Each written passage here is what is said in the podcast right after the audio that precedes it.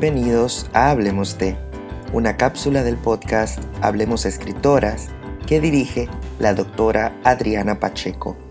Les saluda Wilfredo José Burgos Matos, estudiante de doctorado en español y portugués en la Universidad de Texas en Austin.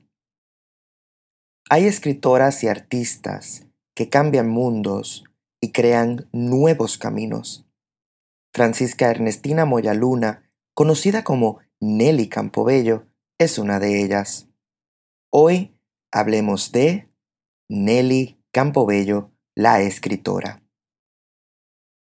Nace en Durango el 7 de noviembre de 1900 y es conocida principalmente por ser la narradora, o mejor dicho, testigo de la Revolución Mexicana, además de precursora del ballet en México. Por su trabajo literario es considerada la primera narradora moderna del siglo XX mexicano. La primera infancia de Campobello y sus hermanos se desarrolla en Villa Ocampo, posteriormente en Hidalgo del Parral, Chihuahua, escenarios de sus obras Cartucho, Las manos de mamá y apuntes sobre la vida militar de Francisco Villa. Tras la muerte de su madre, Rafaela Luna, la familia se muda a la Ciudad de México a finales de 1923. En esta ciudad es en donde Campo Bello descubre la danza y desarrolla su prolífica carrera artística. Dio a conocer en 1928 su primer libro, el volumen de poesía Yo, versos por Francisca, al parecer en edición de autor. Está compuesto por cinco poemas considerados por Doris Mayer crítica literaria como precursores necesarios en la formación de un espíritu de crítica social. Algunos poemas de Yo, aunados a otros escritos durante su estancia en La Habana como bailarina, fueron publicados en la revista cubana Revista de La Habana y los tituló Ocho Poemas de Mujer y los firmó también con su nombre de nacimiento, Francisca. Varios de estos poemas fueron traducidos al inglés por Langston Hughes en su antología de Dudley Pitts. Uno de los poemas titulado Yo, precisamente, lee.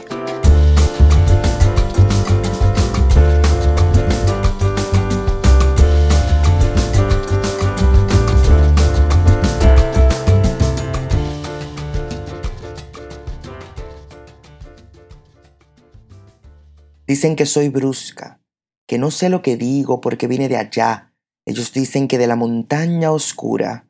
Yo sé que vine de una claridad brusca porque miro de frente, brusca porque soy fuerte, que soy montaraz. Cuántas cosas dicen porque vine de allá, de un rincón oscuro de la montaña, mas yo sé que vine de una claridad. En 1931 se publica en Veracruz su obra más conocida, Cartucho, Relatos de la Lucha en el Norte de México, financiada por Hermann List Arzúbida. La motivación de la obra, en palabras de la propia autora, es la de vengar una injuria tras el fin del movimiento armado y el comienzo de la institucionalización de la revolución. Algunos personajes revolucionarios fueron juzgados en este momento de manera maniquea según el grupo en el poder entre ellos Francisco Villa, ídolo de la infancia de Campo Bello. Esta lucha reivindicadora de su paisano la continuará en su obra Apuntes sobre la vida militar de Francisco Villa. Cartucho está narrada en tres grandes bloques, hombres del norte, fusilados y en el fuego, cada uno constituido por relatos cortos de episodios o personajes de Parral y de Villa Ocampo, contados desde el punto de vista de la niña Nelly. Esta visión es rara dentro del género de la novela de la Revolución, pues está repleta de familiaridad y de detalles cotidianos. Precisamente por esto se dice que es una versión femenina de la Revolución, pero más allá de toda esta crítica, definitivamente Campobello nos habla de la personalidad de las mujeres en el medio de un movimiento bélico, no bajo los estereotipos atribuidos en la época a lo femenino como el sentimentalismo y la irracionalidad, sino como personajes pragmáticas y fuertes, a veces desprotegidas, pero que enfrentan su realidad.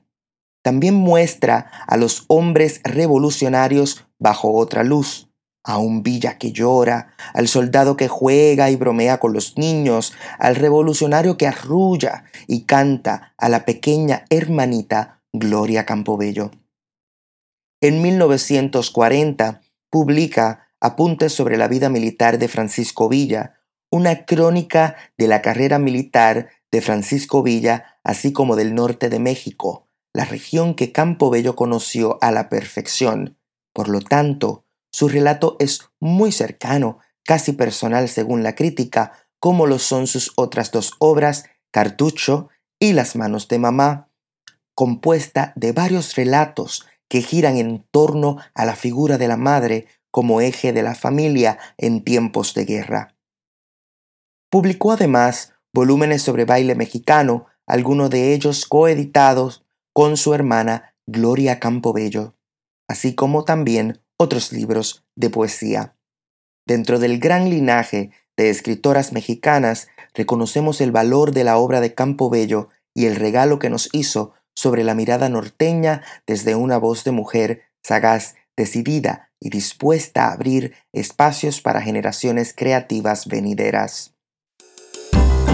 Esto fue Hablemos de, una cápsula del podcast Hablemos Escritora que dirige la doctora Adriana Pacheco como siempre, les saluda Wilfredo José Burgos Matos, estudiante de doctorado en español y portugués de la Universidad de Texas en Austin. Muchísimas gracias por su sintonía.